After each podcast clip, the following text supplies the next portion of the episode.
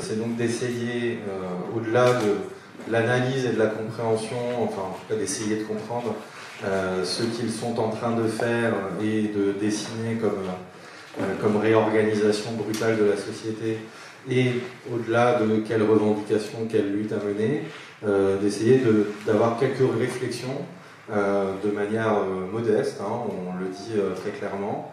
mais voilà, leur monde d'après, mais aussi le le nôtre et donc d'avoir des pistes de réflexion et de discussion sur un certain nombre de sujets, de domaines sur lesquels on ne discute pas forcément souvent dans ces termes-là, c'est-à-dire de réfléchir sur certaines institutions, par exemple, qu'est-ce qu'on en fait, qu'est-ce qu'on en ferait, réfléchir sur des moyens de communication, euh, sur, euh, etc.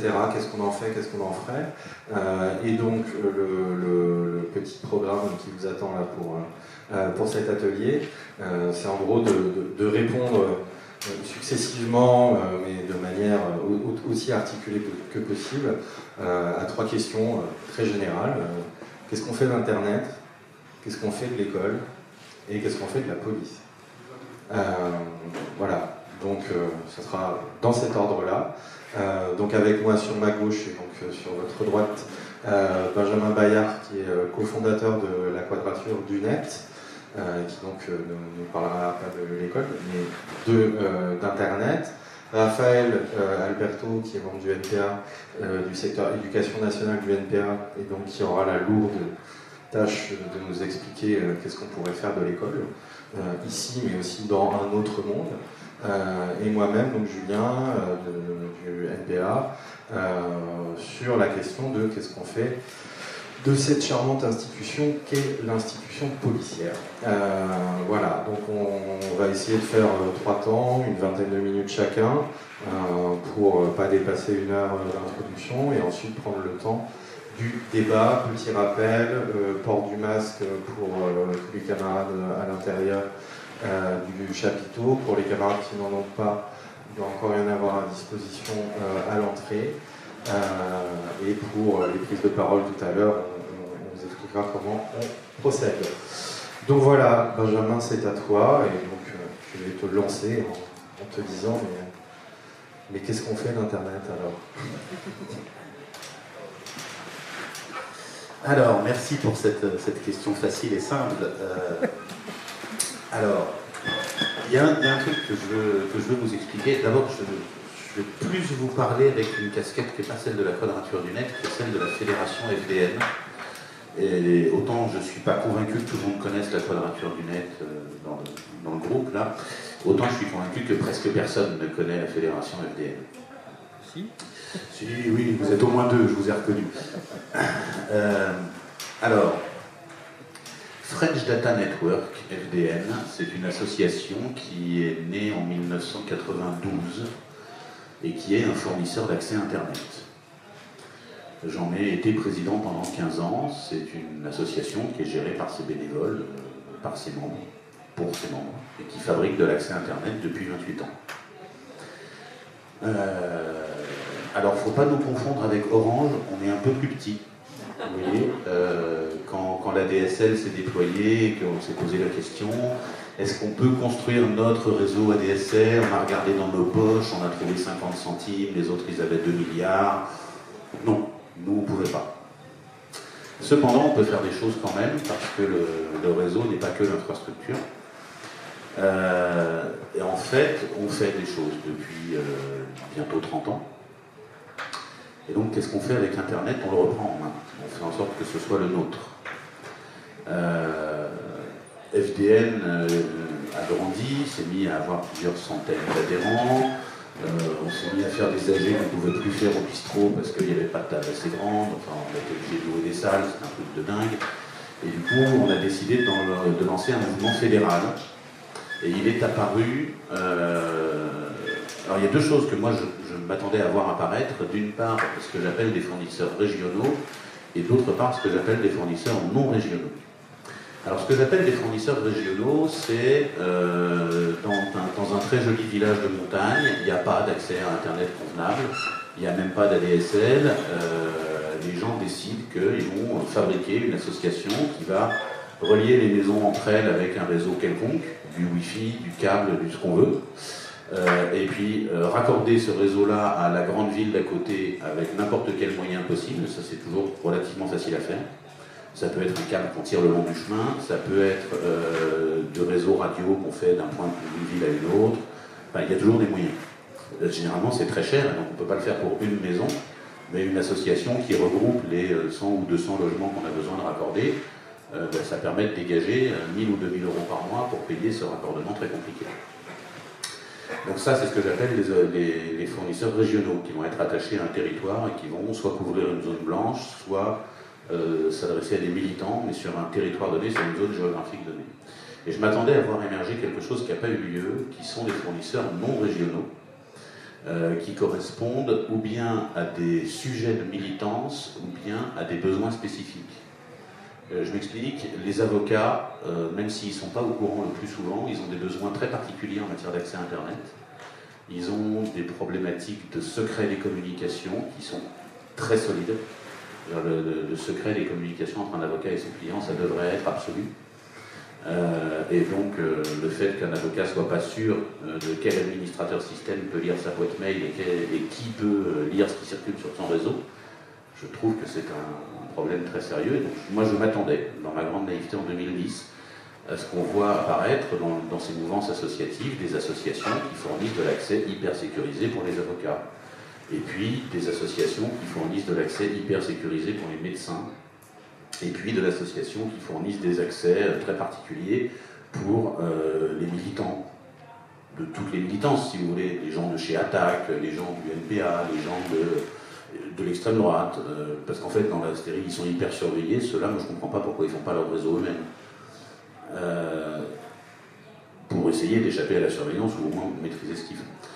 Et pour moi, ça, c'est un, c'est un enjeu clé, et euh, c'est, à mon avis, une des, une des incompréhensions entre le. Je cherchais une formulation polie. une des incompréhensions entre le NPA et le numérique de ces 20 ou 30 dernières années. Euh, ce que j'expliquais hier, c'est qu'Internet est un sujet politique. Internet est le, sujet politique. Vous allez croire que euh, c'est le truc le plus important. C'est pas vrai. Euh, le mot Internet est inclus dans le mot politique. la façon dont, la société se structure change parce qu'Internet est là. Et Internet est là parce que les sociétés sont en train de changer. Donc faire abstraction du numérique aujourd'hui, c'est comme faire abstraction de l'imprimerie euh, à la fin du XVe siècle. Vous ne pouvez pas comprendre le monde de la fin du XVe siècle si vous ne faites pas attention au fait qu'il commence à y avoir l'imprimerie. Et que du coup, il va y avoir la Renaissance et que du coup, toutes les structures de, l'État vont se changer et s'adapter.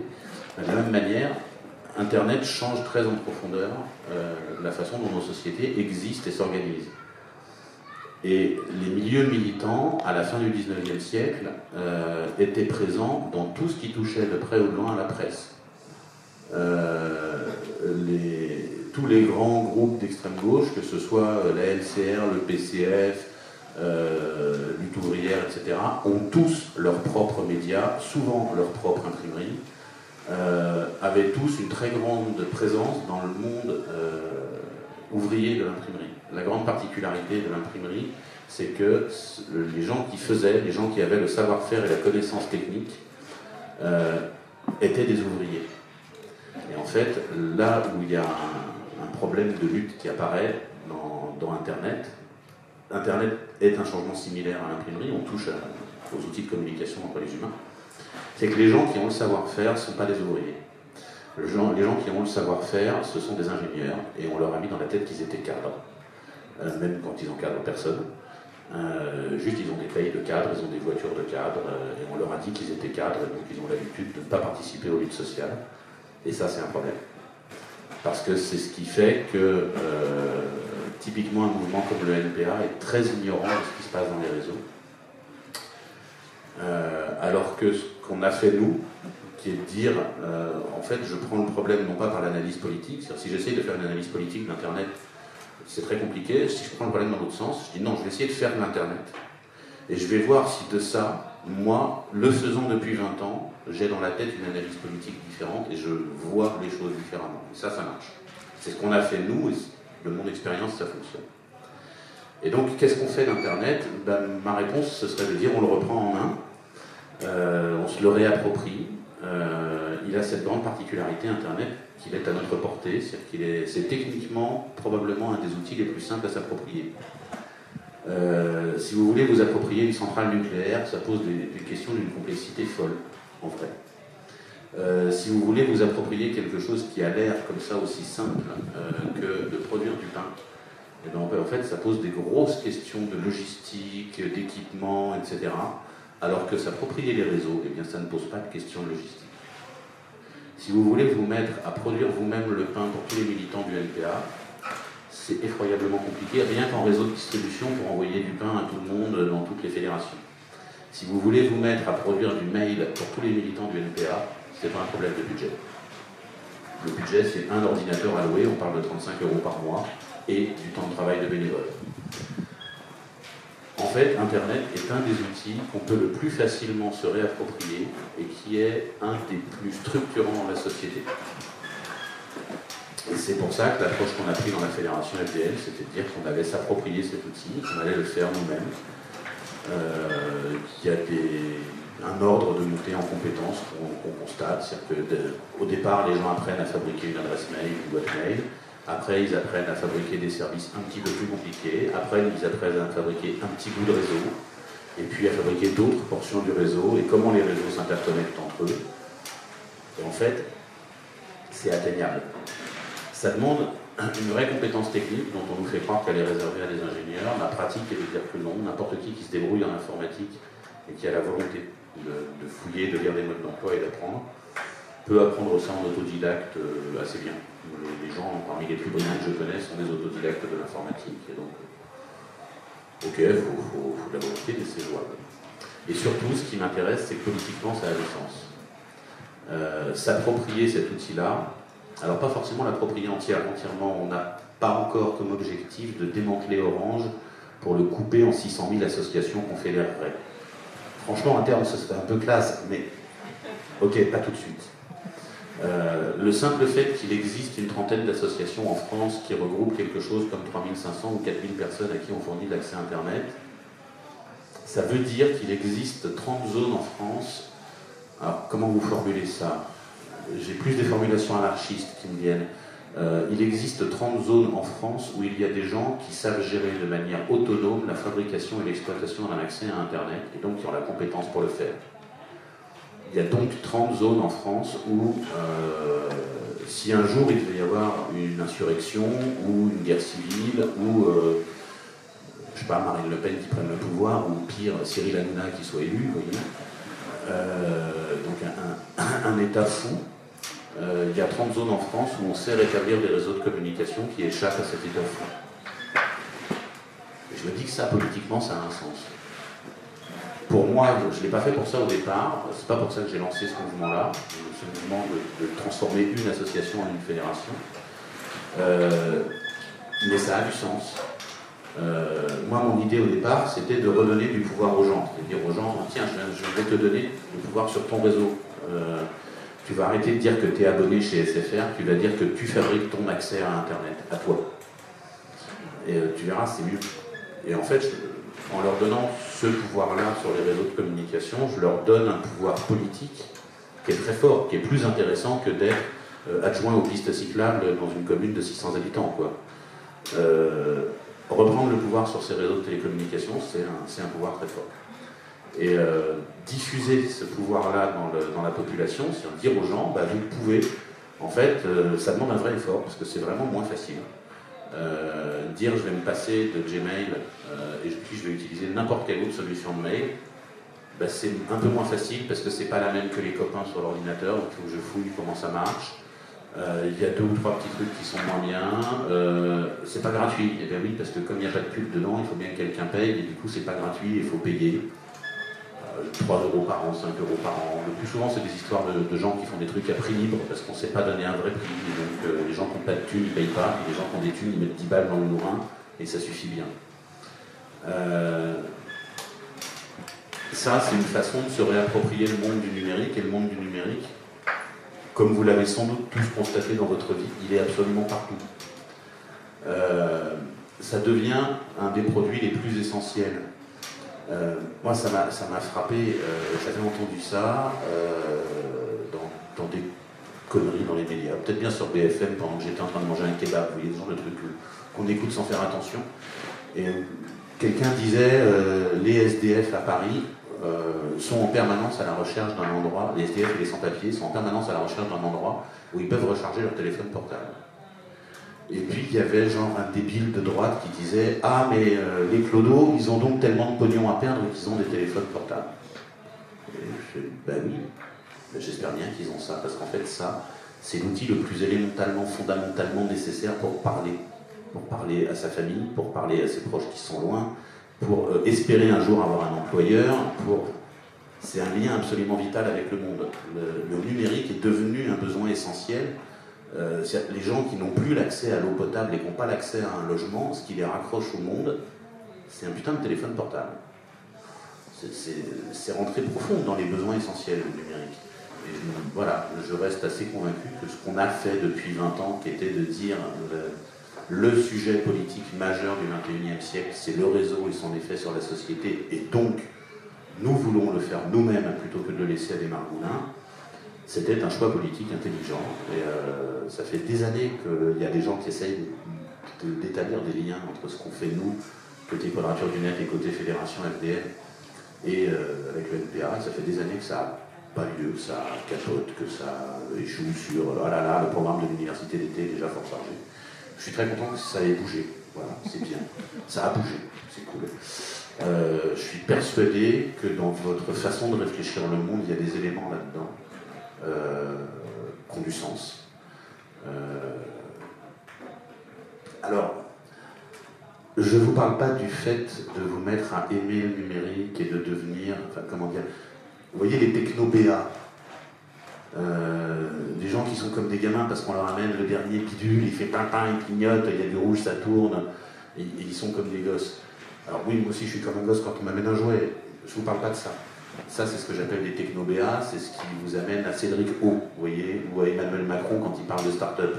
Ça lui fait frétiller la queue, mais il ne comprend pas ce que c'est. Et moi, ça ne m'intéresse pas, ça.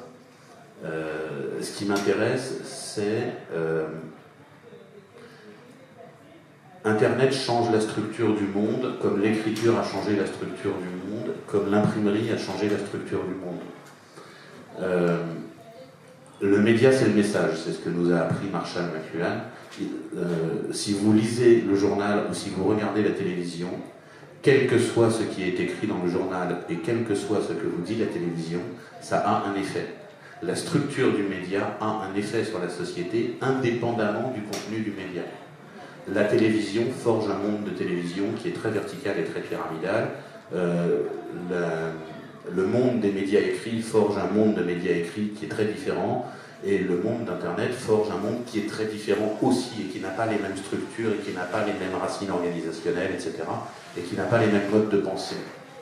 Et ça ne dépend pas de ce qu'on regarde dans Internet. Je sais, c'est stupéfiant. Les gens qui lisent Minute et les gens qui lisent L'Humanité ils ont des fondamentaux en structure de société qui sont les mêmes, qui sont ceux de la presse écrite. Les gens qui regardent BFM TV ou les gens qui, regardent euh, Aligre TV pour prendre un truc associatif, euh, il en découle des éléments similaires. Alors pas les mêmes parce que BFM c'est une grande structure verticale capitaliste et l'autre c'est un truc associatif, mais il y a des éléments qui sont liés à la structure du média et pas tellement à son contenu.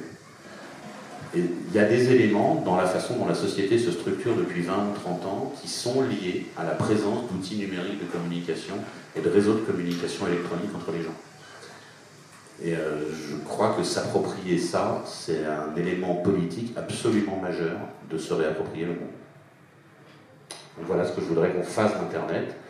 On a commencé avant le confinement. Moi, je suis très content de constater que les zones dans lesquelles on fabrique du réseau sont celles où ça s'est bien passé en termes de confinement, parce que bah, quand, on, a fait l'effort d'aller déployer des, très gros débits en Wi-Fi dans Lyon, bah, même dans les bleds reculés, euh, les copains ils avaient 50 mégabits symétriques et donc ils pouvaient télétravailler, ils pouvaient faire tout ce qu'il fallait en ligne pour les gamins et que dans d'autres zones rurales bah, c'était nettement moins bien. voilà, on a fait notre boulot euh, de s'approprier l'objet. Et je crois que c'est un travail utile. Euh, merci.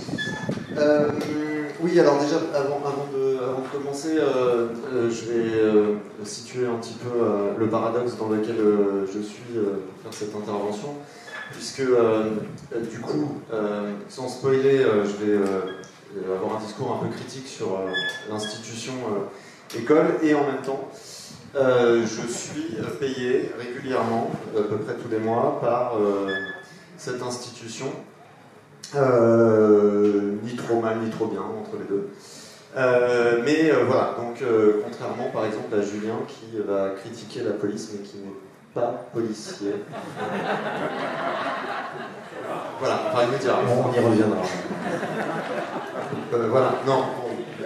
blague à part, du coup, la, question n'est peut-être pas forcément si évidente et pas seulement du coup pour moi et mon paradoxe, euh, de, se dire euh, on va, on va euh, non seulement critiquer la politique de Blanquer, donc ça, ça sera le topo de mercredi, mais critiquer l'institution en elle-même, qui est quand même plutôt vue comme une institution de gauche. Donc pourquoi est-ce que les révolutionnaires, par exemple, pour parler d'eux, si vous en connaissez, ont, ont un problème avec l'école? Et donc, pour voir pourquoi est-ce que les révolutionnaires ont un problème avec l'école, euh, je vais trouver une citation de. Donc, quand on dit l'école, c'est l'école de la République, c'est l'école de Jules Ferry. Et donc, j'ai une citation de Jules Ferry, et vous allez comprendre le problème qu'on a avec l'école. Dans les écoles confessionnelles, déclarait Jules Ferry au moment de défendre son projet d'école de la République, les jeunes reçoivent un enseignement dirigé tout entier contre les institutions modernes, on y exalte l'ancien régime et les anciennes structures sociales. Alors ça, c'est la partie laïcité, ça justifie ce pas. Si cet état de choses se perpétue, il est à craindre que d'autres écoles se constituent, ouvertes aux fils d'ouvriers et de paysans, où l'on enseignera des principes diamétralement opposés, inspirés peut-être d'un idéal socialiste ou communiste, empruntés à des temps plus récents, par exemple à cette époque violente et sinistre, comprise entre le 18 mars et le 28 mai 1871. Si vous étiez au topo de ce matin, vous avez compris que c'est la commune de Paris à laquelle il fait référence. Et pourquoi est-ce que Jules Ferry n'aime pas la commune de Paris? Bah, Peut-être parce qu'il était maire de Paris pendant la commune de Paris, ça explique peut-être des choses. Euh, donc pourquoi est-ce que je, dis ça? Parce que euh, le, titre du cycle, c'est Leur monde d'après et le nôtre. Euh, en gros, quelles institutions on reconstitue après une crise? Et en fait, l'école de Jules Ferry, donc c'est l'école, l'institution telle qu'on la connaît actuellement, quand on pense au mot école en France, on pense à, ça. Euh, ben, en fait, c'est une école qui. C'est leur école post-crise. Sachant que la crise de Jules Ferry, c'est la commune de Paris. C'est un moment qu'il vit extrêmement mal, à titre personnel, politique, tout ce que vous voulez. Il est obligé de partir de Paris, il se fait insulter par tout le monde, tout ça.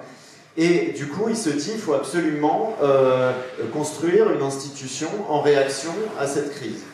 Euh, voilà. Donc il y a bien euh, voilà, les, capitalistes, les, républicains, les réactionnaires, ils sont capables de, fabriquer une institution qui correspond à leur, vision de ce que c'est qu'une crise.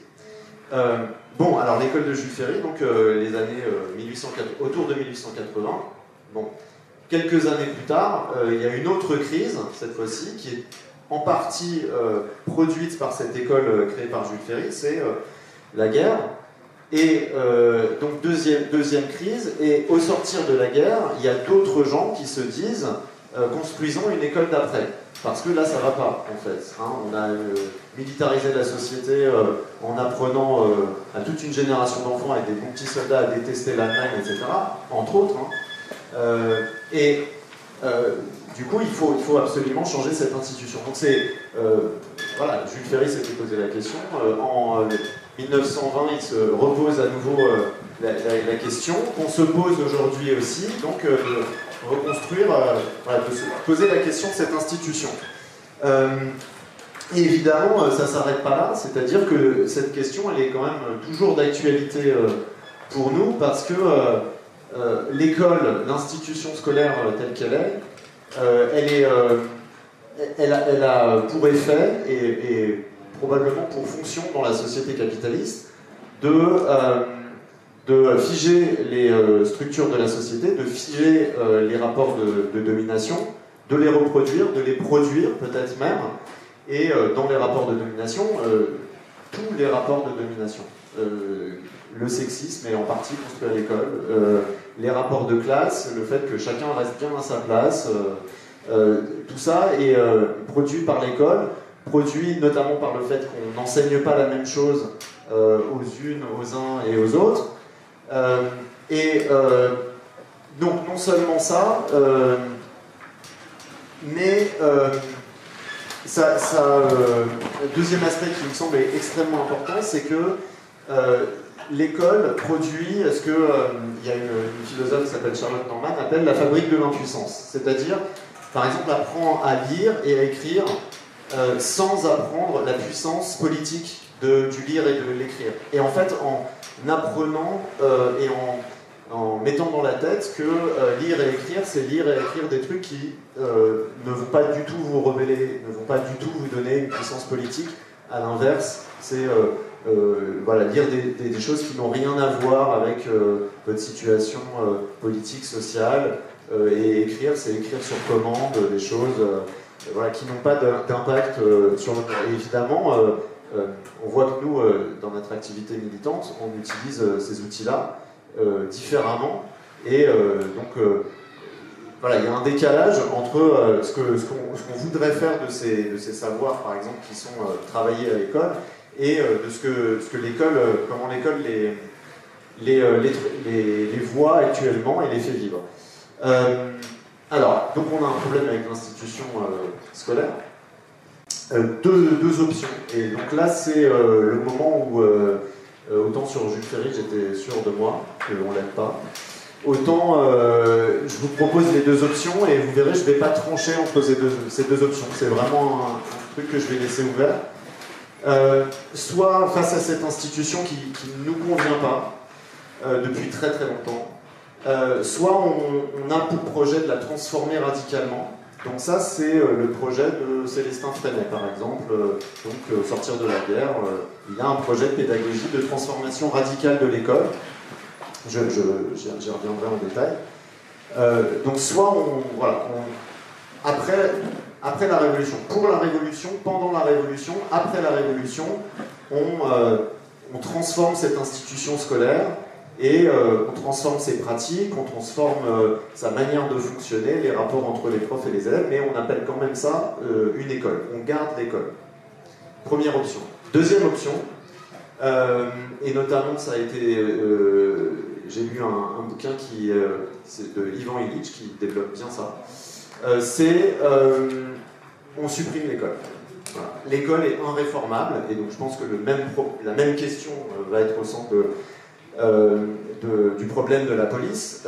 c'est irréformable, il ne faut, pas que dans la société qu'on veut vise, en tant que révolutionnaire, qu'on veut atteindre, euh, il y ait une institution qu'on appelle école. Euh, alors, le, euh, donc j'ai dit, voilà, ces deux options, cette, cette, ce choix qui s'offre à nous, maintenant que je l'ai présenté de manière très binaire, je, vais devoir dire qu'en fait c'est un peu plus compliqué que ça. Et en fait, c'est pas si euh, distinct que ça, en fait, ces deux options.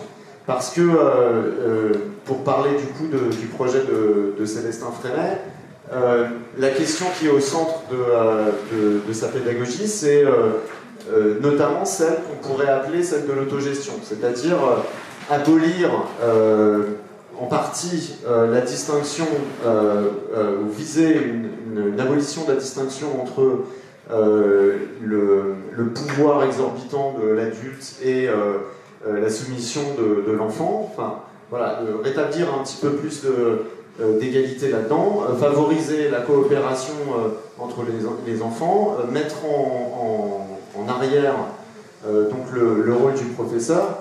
Et donc il continue à appeler ça école et de façon significative, euh, Freinet est euh, un professeur, alors que Illich, euh, non.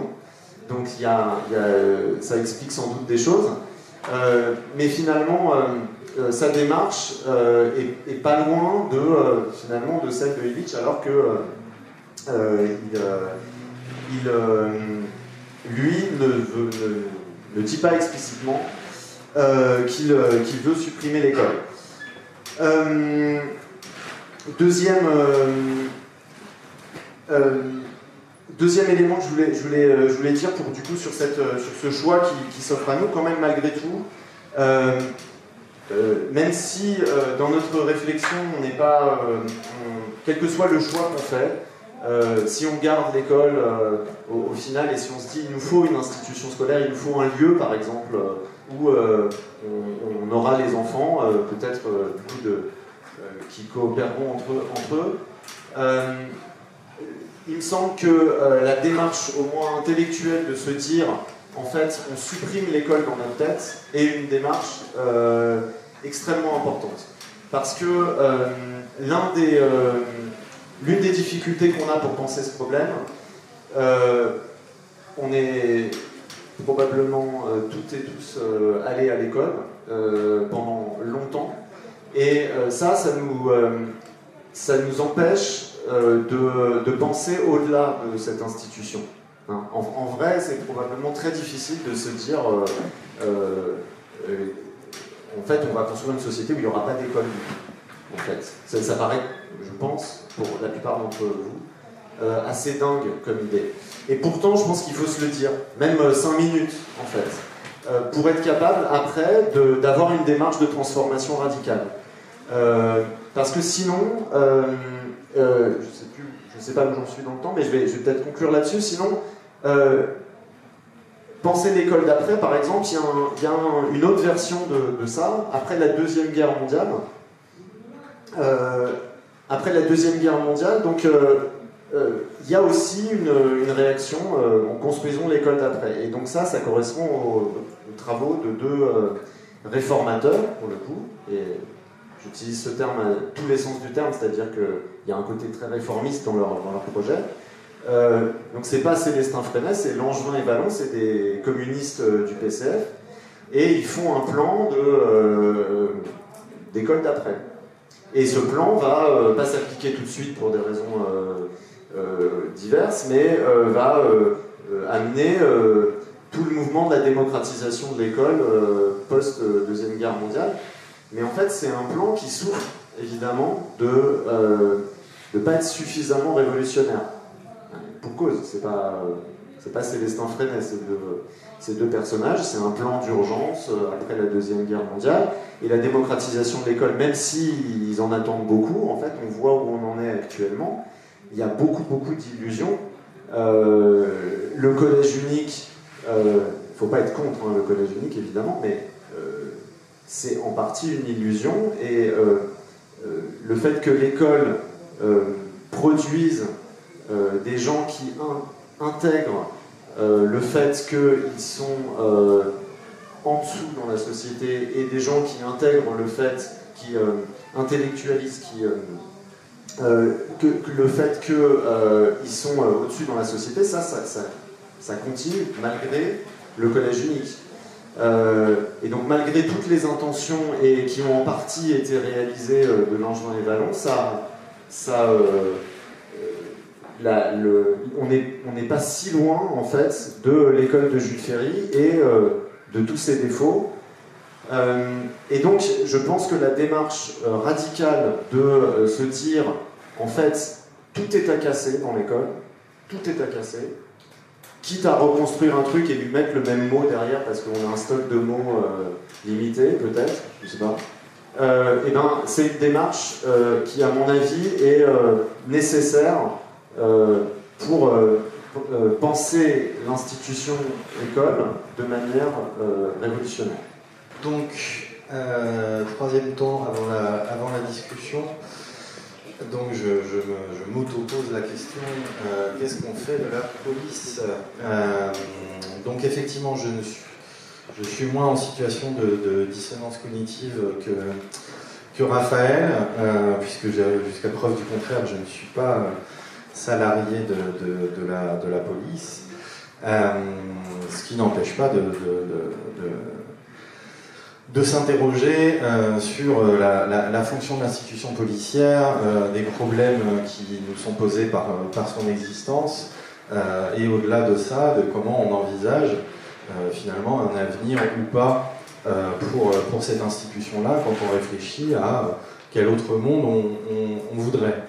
alors, juste pour dire les choses, les, réflexions qui sont plus des réflexions que autre chose hein, que je vais vous proposer là, ça part, on va dire, de deux de deux actualités plus ou moins, plus ou moins récentes. Euh, la première, c'est une actualité française euh, qui est le constat, mais qu'on faisait déjà, euh, qu'on faisait déjà l'année dernière à cette université d'été, qui est qu'avec le mouvement des Gilets jaunes et avec ce qu'il a accompagné, même si ce n'est pas un strict, une stricte équivalence ou correspondance temporelle et politique, mais l'accroissement de la répression policière, du cours autoritaire, euh, etc. Donc avec ce mouvement, cette répression et tout, euh, c'est posé d'une manière, alors je dirais nouvelle euh, plutôt qu'inédite, mais la question tout simplement de la légitimité de la violence de la police. c'est quelque chose qui a été posé dans le débat public d'une manière assez, voilà, assez nouvelle, telle que ça ne s'était pas posé depuis, depuis pas mal de temps. Euh, et c'est euh, pour, euh, voilà, l'année dernière, on avait parlé de ça au, cours d'un atelier dédié sur cette question de la légitimité. c'est finalement tout cet enchaînement de, réactions qu'on a de la part des, gouvernements, des autorités, des éditorialistes, tout ça, sur le thème la violence de la police est légitime. avec euh, la dédicace évidemment à, ce sinistre crétin de, Gérald Darmanin, euh, qui croyant être intelligent euh, croit citer des intellectuels et explique que, comme le disait Max Weber, la police a le monopole de la violence légitime. Weber n'a jamais dit ça. voilà, il a dit quelque chose d'approchant, mais qui ne veut absolument pas dire ce que prétend Gérald Darmanin j'y reviendrai. Euh, donc voilà, il y a cette espèce de réaffirmation un peu brutale de la police est légitime, la police est légitime, euh, et seule la violence de la police est légitime. Et face à ça, il y a non seulement, on a, on a non seulement vu avec le mouvement des Gilets jaunes, mais pas seulement, mais avec le mouvement des Gilets jaunes, une contestation de la légitimité de la violence de la police très forte, mais aussi euh, de plus en plus, on va dire, une, une compréhension, voire un soutien euh, à des violences euh, commises contre la police euh, par des manifestants, par voilà, des gens victimes de violences policières, qui est une contestation en réalité de ce monopole de la légitimité de la violence par la police. En fait, il y a ce double aspect-là. Contester la légitimité de la violence des flics et contester le fait que seuls les flics pourraient légitimement être violents. Euh, ce qui est un truc, bon, j'y reviendrai, euh, mais qui, voilà, ça travaille quand même un peu euh, et, ça infuse depuis quelques temps. Le deuxième élément d'actualité, c'est ce qui se passe aux, États-Unis depuis la mort de, George Floyd. donc mobilisation contre les violences policières, mobilisation antiraciste, qui là aussi prennent des formes.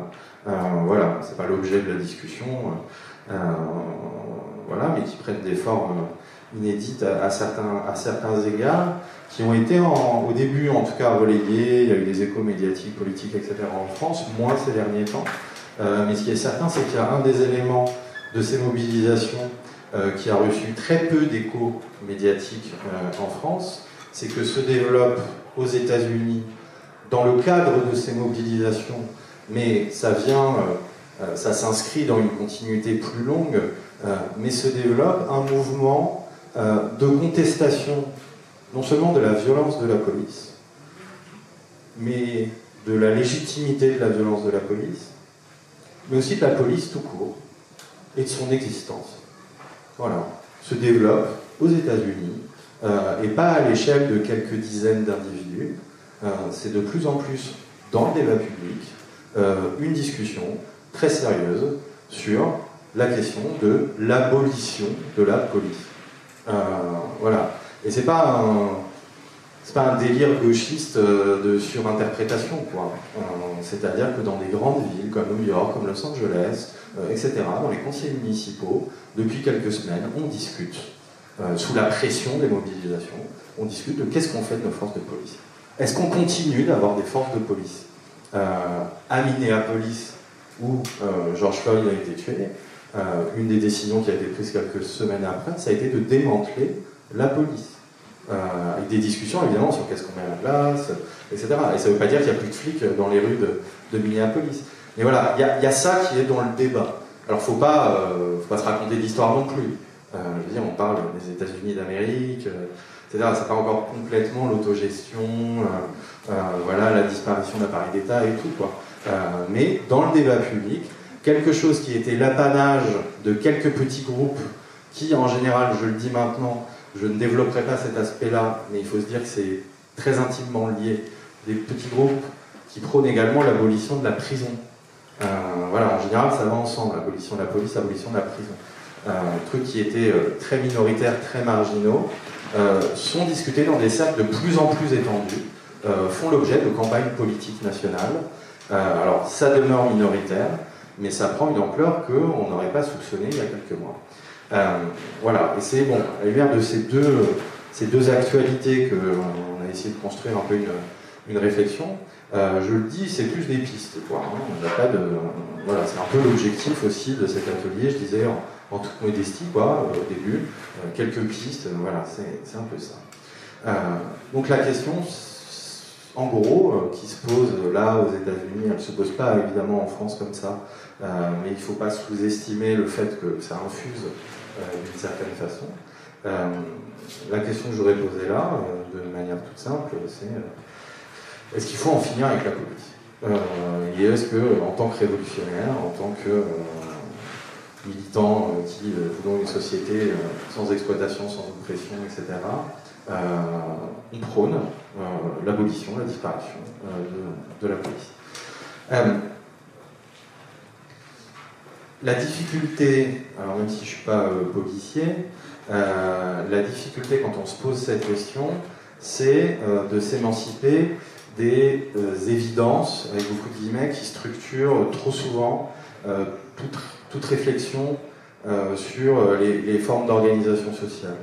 Euh, qu'est-ce que je veux dire par là? C'est que on a une série de choses dans, la tête qui sont des évidences, qui apparaissent comme étant des évidences, entre autres grâce à l'école.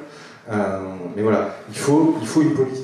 Enfin, dans une société, il faut une police. S'il n'y a pas de police, il n'y a pas de société, parce qu'il n'y a pas d'ordre social. voilà, donc c'est nécessaire d'avoir un corps dont la fonction est de maintenir un certain ordre social. Et donc, la question serait plutôt de se dire comment faire pour que cet ordre soit moins injuste, que cette police soit moins violente, euh, ce, genre, ce genre de choses. Poser la question de est-ce qu'il faut en finir avec la police, c'est essayer de péter ces évidences-là, euh, de changer de cadre, euh, et voilà, de s'autoriser à réfléchir et à imaginer quelque chose qu'on essaye de nous, de nous interdire de nous interdire d'imaginer. donc, je disais, je vais me concentrer sur la police. Euh, je disais, il y a la question de la prison qui est très liée, euh, notamment dans les campagnes aux États-Unis. Euh, me concentrer sur la police, sachant que ça s'intègre, on peut dire, une réflexion sur l'ensemble des dispositifs répressifs, quoi. c'est-à-dire aussi la justice pénale, la prison, toutes ces choses-là, mais je ne vais pas développer tout ça, je vais rester sur la, sur la police. et donc, je vais prendre pour point de départ la situation aux USA et voir un peu de quoi on parle quand on dit que se discute cette, cette question de démantèlement. Euh, aux USA, le, mot d'ordre de, l'abolition de la police qui se, développe là, et je le dis, hein, c'est pas un truc qui est nouveau, c'est-à-dire il y a des groupes qui ont travaillé là-dessus, des collectifs et tout, mais là ça a pris une ampleur à la faveur des mobilisations en cours. Euh, ça, s'articule autour d'un triptyque, euh, un triple mot d'ordre.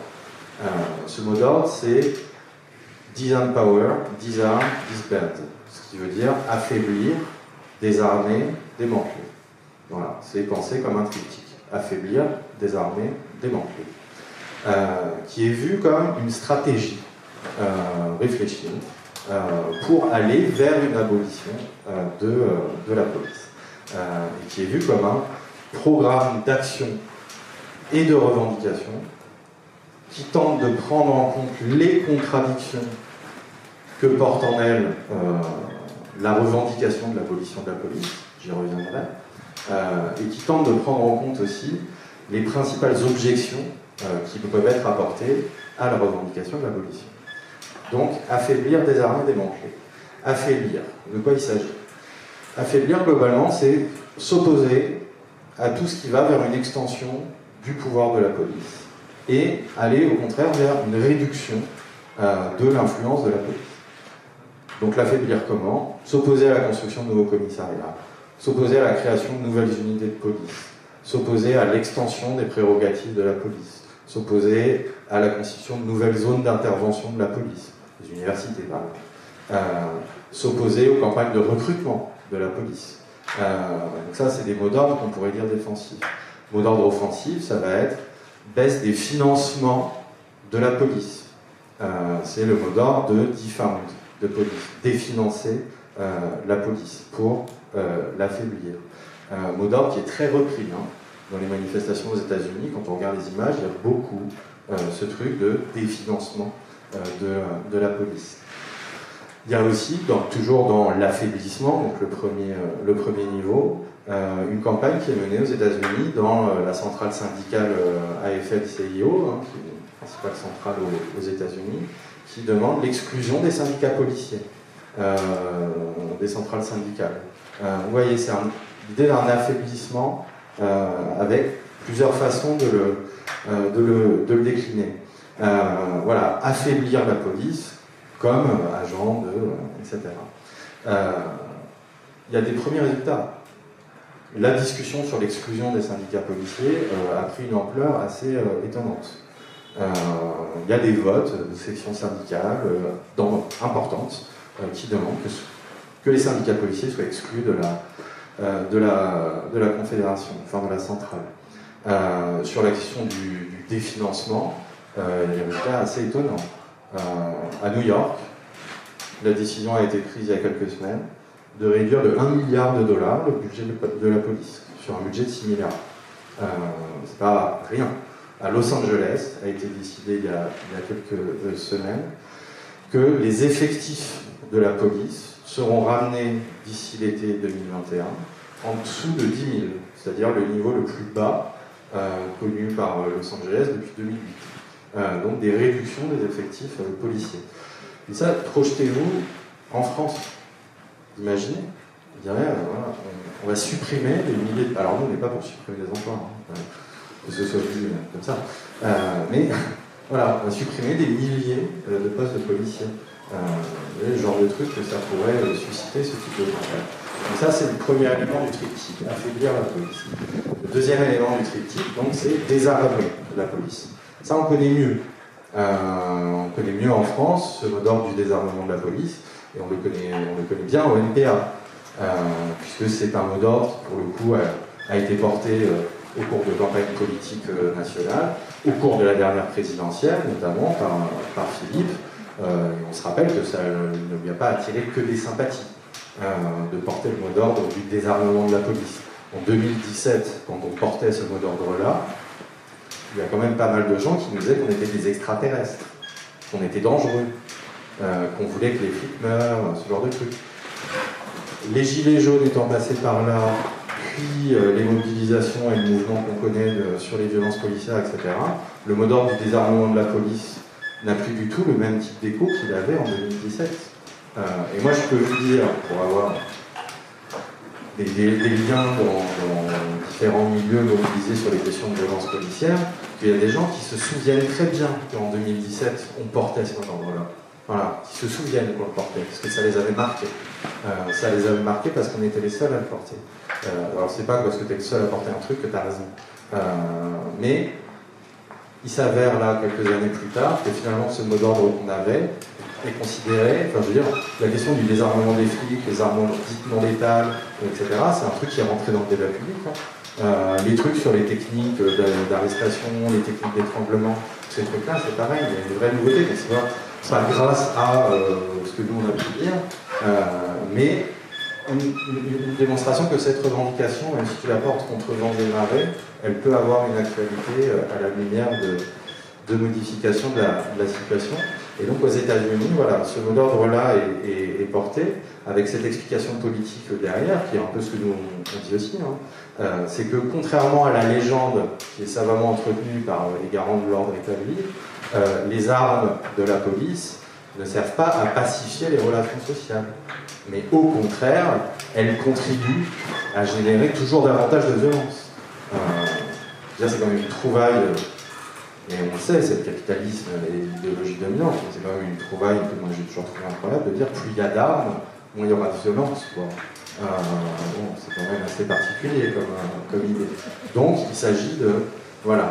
Et il y a un exemple, un exemple qui est assez drôle, qui, est beaucoup repris par les milieux qui se mobilisent aux États-Unis, euh, qui est celui de la grève des policiers new-yorkais à la fin de l'année 2014.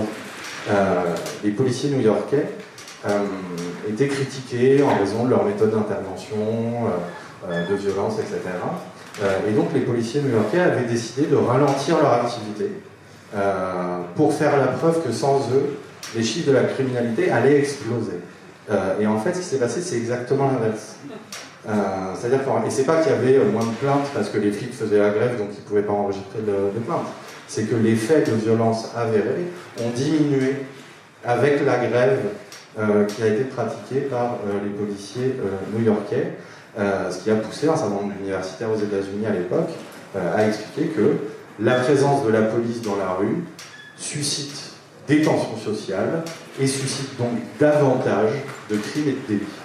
Euh, voilà, ça fait partie des choses là, qui sont discutées. Troisième élément du triptyque sur donc,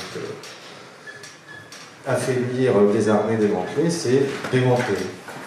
Donc démanteler la police, qu'est-ce que c'est? Bah, C'est revendiquer la suppression du corps policier, car il opprime la population qu'il prétend protéger. Euh, cette revendication, dans les discussions qui ont lieu actuellement aux États-Unis, elle n'est pas vue comme l'aboutissement d'un processus qui passerait d'abord par l'affaiblissement, euh, puis euh, le désarmement, puis enfin le démantèlement, mais comme étant un mot d'ordre qui est articulé aux deux autres. C'est-à-dire que si on fait euh, affaiblissement des armements, etc.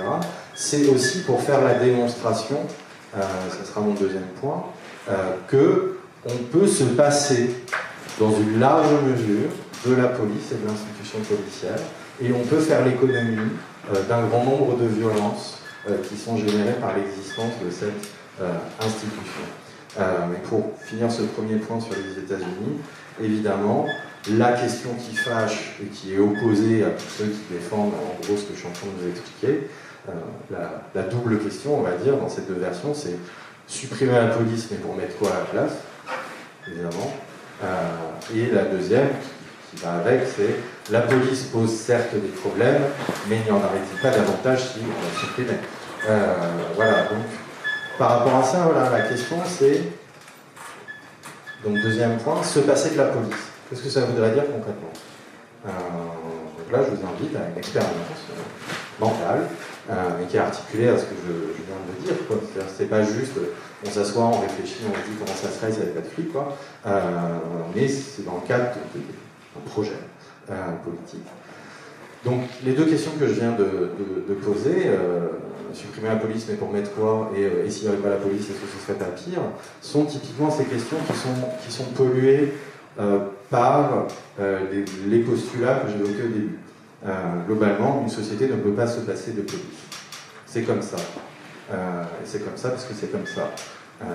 c'est ce que, c'est ce que Engels, dans, dans, dans, l'introduction de, la guerre civile en France de, de Marx, il évoquait ce qu'il appelle la vénération superstitieuse de l'État et de tout ce qui y touche une vénération qui s'installe d'autant plus facilement qu'on est, depuis le berceau, habitué à s'imaginer que toutes les affaires et tous les intérêts communs de la société entière ne sauraient être réglés que comme ils ont été réglés jusqu'ici, c'est-à-dire par l'État et ses autorités du manque établi.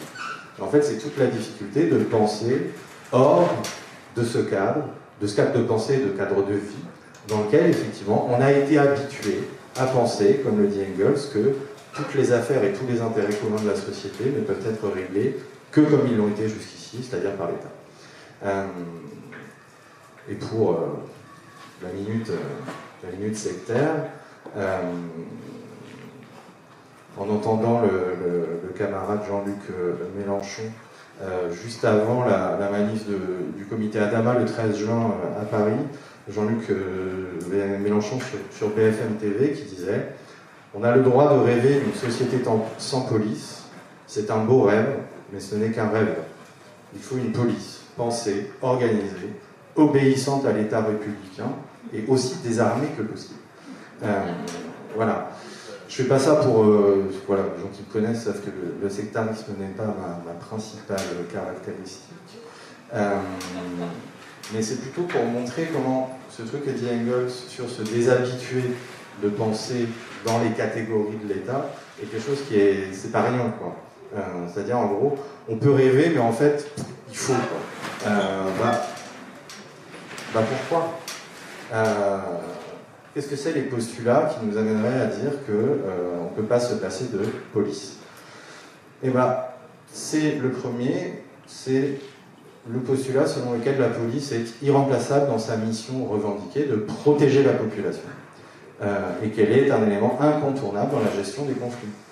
Euh, est-ce que c'est pas la police, à la police qu'on s'adresse quand on subit une agression, un cambriolage, des menaces, etc. C'est bien à ce corps-là. Euh, si on supprime, à qui on va, on va s'adresser euh, Alors c'est un état de fait, oui. Euh, c'est un état de fait incontestable. Et il faut en tenir compte. C'est-à-dire que quand on a ces discussions-là, il ne faut pas sous-estimer le fait que, en attendant le socialisme, on ne peut pas expliquer aux gens, en fait, ce qu'on va faire à partir de demain, c'est se passer de la police. avec cet argument, serait un peu compliqué à assumer jusqu'au bout. Euh, dire à une femme qui se fait agresser euh, qu'il ne faut pas qu'elle porte plainte parce que la police c'est bourgeois, euh, vous voyez bien qu'il y a des limites si tu n'as pas d'alternative à proposer, pour, le dire, pour le dire simplement. Donc ce postulat, il est là et il repose sur du réel. Mais là où la discussion commence, entre guillemets, c'est que le fait que la police joue ce rôle-là, c'est pas un donné intemporel, en fait. C'est un donné social. Euh, c'est une construction sociale, ce rôle de la police dans nos sociétés. Euh, c'est pas quelque chose qui est tombé du ciel, euh, où un matin la société s'est réveillée et s'est dit j'ai besoin d'avoir la police. Et pour le dire clairement, en, d'autres temps et ou sous d'autres cieux, les fonctions de la police ont pu et peuvent être encore exercées par d'autres structures issues de la population, sans subordination à l'État, euh, je ne vais pas développer sur de multiples exemples ici, on pourra y revenir dans la, euh, dans la discussion, euh, mais insister sur le fait qu'il est indispensable de décentrer le regard et de considérer que la police, telle que nous la connaissons et la subissons, dans les sociétés façonnées par le capitalisme, est une construction sociale. Et qu'il ne faut pas confondre la fonction policière, c'est-à-dire le, le rôle qui consiste à gérer les conflits, à répondre aux besoins quand il y a des besoins de protection, à, etc. Il ne faut pas confondre cette fonction sociale avec l'existence d'un corps séparé qui s'appelle la police, qui s'appelle l'institution policière, euh, qui, joue un, rôle social, enfin un rôle social contradictoire. Hein. Je ne rentre pas dans le détail, on n'a pas besoin de se convaincre entre nous, je pense, que la police joue un rôle social néfaste, quoi. Euh, voilà. Euh, mais la différence entre une fonction et une institution, il faut qu'on l'ait en tête. C'est-à-dire, le fait qu'il y ait besoin de gérer les conflits n'implique pas nécessairement l'existence d'une institution séparée du reste de la société dont la fonction est de gérer les conflits.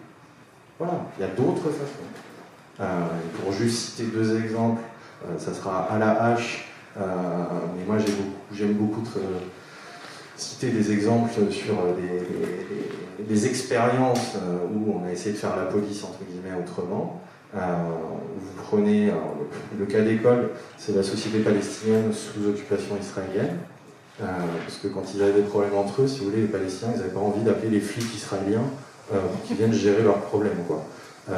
Mais jusqu'à 1994, ils n'avaient pas de flics palestiniens. Euh, donc ils géraient autrement. Euh, il y avait plusieurs façons de gérer les choses.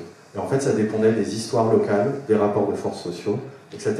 Vous avez des lieux, c'était des coordinations des partis politiques euh, qui géraient les conflits, y compris les conflits entre les personnes, les conflits entre familles, les conflits de voisinage, ce genre de choses.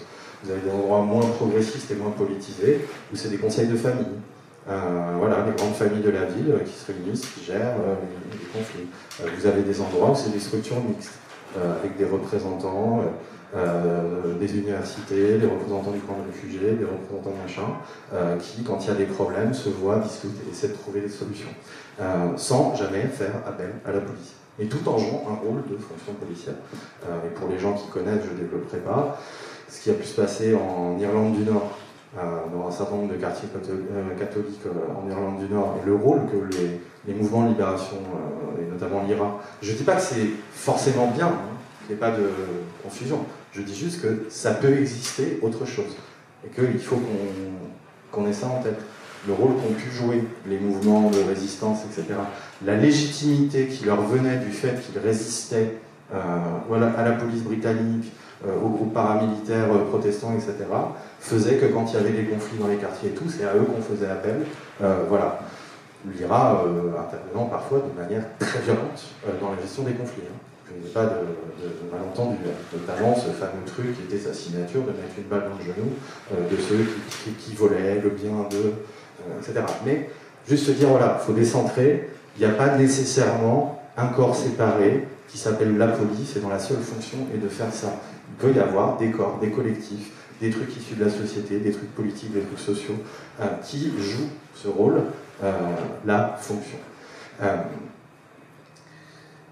et il n'y a pas besoin de se projeter, euh, et ça sera mon, dernier, euh, mon dernier point, euh, il n'y a pas besoin de se projeter si loin ou si. voilà. ce qu'il y a, c'est qu'il faut se débarrasser de l'idée selon laquelle les situations problématiques qui peuvent se poser dans une société ou une communauté ne peuvent être résolues que par l'intervention d'un corps séparé et autonome. Voilà, il faut vraiment qu'on se débarrasse de ça. Et il y a un certain nombre d'initiatives qui existent déjà. Euh, je veux dire, voilà, dans divers pays, dans diverses situations. Euh, alors, ça peut paraître petit euh, ou quoi qu'est-ce, mais même si c'est petit, c'est possible. Voilà. question de la formation à la gestion des conflits. parce que c'est pas quelque chose de très spontané, naturel, etc. Parce que quand on a des trucs de voisinage, des problèmes, le, si le premier réflexe c'est d'appeler la police, c'est parce qu'on ne pense pas que ce soit possible de gérer ça de manière euh, collective euh, autrement. Donc de la formation à la gestion des conflits, euh, de la constitution de collectifs de quartier, de collectifs d'immeubles. Ce qui s'est passé dans un certain endroit pendant le confinement est vachement intéressant. C'est-à-dire que se sont constitués des collectifs de quartier, des collectifs d'immeubles, des collectifs de voisinage, etc., qui sont mis à jouer un certain nombre de, de fonctions, dont certaines, pas toutes, c'est là où on voit que l'idée de séparer la fonction répressive du reste des fonctions est très bizarre. Ça pouvait être des fonctions d'entraide, des fonctions de solidarité, s'assurer qu'il n'y avait pas des gens qui étaient en train de crever la dalle, etc. Mais aussi euh, s'assurer que, avec le confinement, il n'y avait pas le, voisin euh, violent qui tape tout le temps sa femme, qui en profitait pour la taper encore un peu plus. Euh, voilà, ce genre, ce genre de choses. Il y a eu des, des petits embryons de choses. et en fait, ça, qu'est-ce que ça indique? Ça indique qu'il y a des possibilités de réfléchir à des moyens de se passer euh, de la police. C'est la gestion des conflits, c'est l'accompagnement des victimes. Voilà, il faut être formé pour accompagner des victimes. Euh, c'est euh, la constitution de collectifs, c'est tous ces trucs-là qui poursuivent, et je le précise, qui poursuivent l'objectif de renforcer les liens sociaux pour que les personnes puissent gérer collectivement l'essentiel des problèmes sans avoir besoin d'en appeler à la police les conflits de basse et de moyenne intensité. Après, euh, s'il y a un mec qui arrive avec une Kalachnikov et qui dit qu'il va tuer tout le monde et tout, bon, ou alors on est dans un autre moment de, l'auto-organisation dont je parle, où on a aussi des armes, tous ces trucs-là, et où donc on peut se défendre, mais a priori on n'en est, pas, est pas là. Euh, donc c'est essayer de se passer au maximum de ça, et c'est un rôle, euh, enfin, dire ça joue un rôle politique et idéologique essentiel. c'est le rôle politique eh ben, c'est de mettre en application un certain nombre de choses et de construire du social, construire du lien, et de ne pas se laisser avoir par cette idée qu'on est dépendant d'un corps extérieur à nous et autonome pour résoudre nos problèmes, bah, pas nécessairement. Loin de là. Euh, et d'un point de vue idéologique, bah, c'est dire on peut se passer de toute une partie des fonctions policières. Pas toutes, je ne rentre pas dans le détail, j'ai pas le temps, mais bien évidemment, les questions d'enquête, les questions, voilà, c'est différent. mais on peut se passer de, tout ça. Et je le dis avant de, conclure, avec cet objectif de renforcer du lien social, du collectif et toutes ces choses-là. On ne parle pas là des collectifs de citoyens vigilants euh, qui surveillent leurs voisins euh, ou des collectifs euh, aux États-Unis qui patrouillent le long de la frontière mexicaine pour aider les flics qui ne sont pas assez nombreux à accomplir leur travail. Parce que ça, c'est des collectifs qui, en réalité, se pensent comme des supplétifs de la police. Ce n'est pas la même chose. Ils ne se pensent pas comme faisant quelque chose qui peut amener à se passer de la police. Ils se pensent comme des supplétifs. Euh, voilà, liés euh, organiquement, euh, idéologiquement, et ils se pensent comme ces supplétifs et ils reproduisent souvent en pire les comportements policiers. la caricature étant ces collectifs de citoyens vigilants qui sont constitués de gens qui n'ont pas réussi à rentrer dans la police. et là, on peut avoir voilà, des, voisins très vigilants. Euh, donc on parle de groupes auto-organisés dont l'objectif est la résolution des conflits de basse et de moyenne intensité. Euh, conflits de basse et de moyenne intensité qui représentent en réalité l'essentiel des interventions policières. Ça qu'il faut qu'on ait à l'esprit. C'est l'essentiel des interventions policières.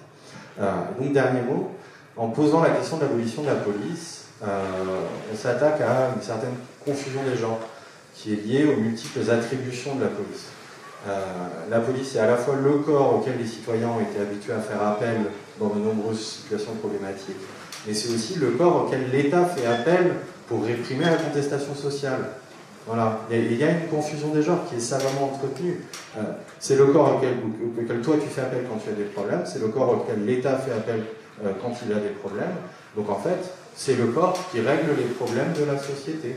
Euh, et donc l'intervention policière contre une manif est tout aussi légitime que l'intervention policière contre un groupe de gens euh, qui euh, commettent des braquages, enlèvent des gens, etc. Or, ce n'est pas de la fonction répressive de la contestation sociale que les flics tirent leur légitimité. La légitimité de l'institution policière, elle, elle, est tirée de ce premier rôle celui de venir en aide aux citoyens quand il en a euh, besoin. Euh, et il y a la confusion, c'est une dissimulation du rôle fondamentalement répressif de la police derrière son prétendu rôle de service public. Euh, voilà. Est-ce à dire qu'on pourrait démanteler la police, qui est garante d'un ordre injuste, sans démanteler cet ordre lui-même Parce que finalement, le nœud du truc est, est là, et je finirai avec ces questions-là. Est-ce qu'on peut se débarrasser de la police sans se débarrasser du capitalisme? Bon, la réponse est non. Euh, dans la mesure où elle joue un rôle fonctionnel dans le maintien du, capitalisme. Et c'est en ce sens que la revendication de l'abolition de la police, on doit la considérer euh, comme un horizon stratégique, comme une boussole. Euh, pas comme quelque chose qu'on va avoir ici et maintenant, mais porter ce mot d'ordre en s'appuyant sur tous les éléments que j'ai donnés, avec du concret, avec des réponses, avec plein de choses, c'est un horizon stratégique dans le sens où c'est dire il est possible de construire un monde sans police. Il est possible de construire un monde sans police. Euh, et les campagnes contre la police, la mise en place de contre-institutions qui rendent inutiles ces interventions, euh, sont utiles, mais se heurtent à un obstacle. C'est que la place centrale de la police dans le système de domination lui confère une position qui demeure incontournable pour celles et ceux qui sont confrontés à des situations de violence graves prenez la disparition ici et maintenant de la police, c'est faire comme si cette difficulté n'existait pas. Et c'est un des pires moyens euh, de combattre les illusions selon lesquelles on pourrait construire une alternative globale aux forces de police sans poser la question de l'abolition de l'État. Euh, donc en ce sens, la question c'est comment on articule revendication immédiate pour affaiblir la police et lutter contre ces violences, pratique alternative pour démontrer que la police n'est pas un mal nécessaire, et pour alimenter la réflexion sur la différence entre fonction policière et corps policier, et plus globalement, articulation d'un troisième terme, un projet politique global de construction d'un monde dans lequel effectivement la police n'aurait plus euh, de raison d'exister.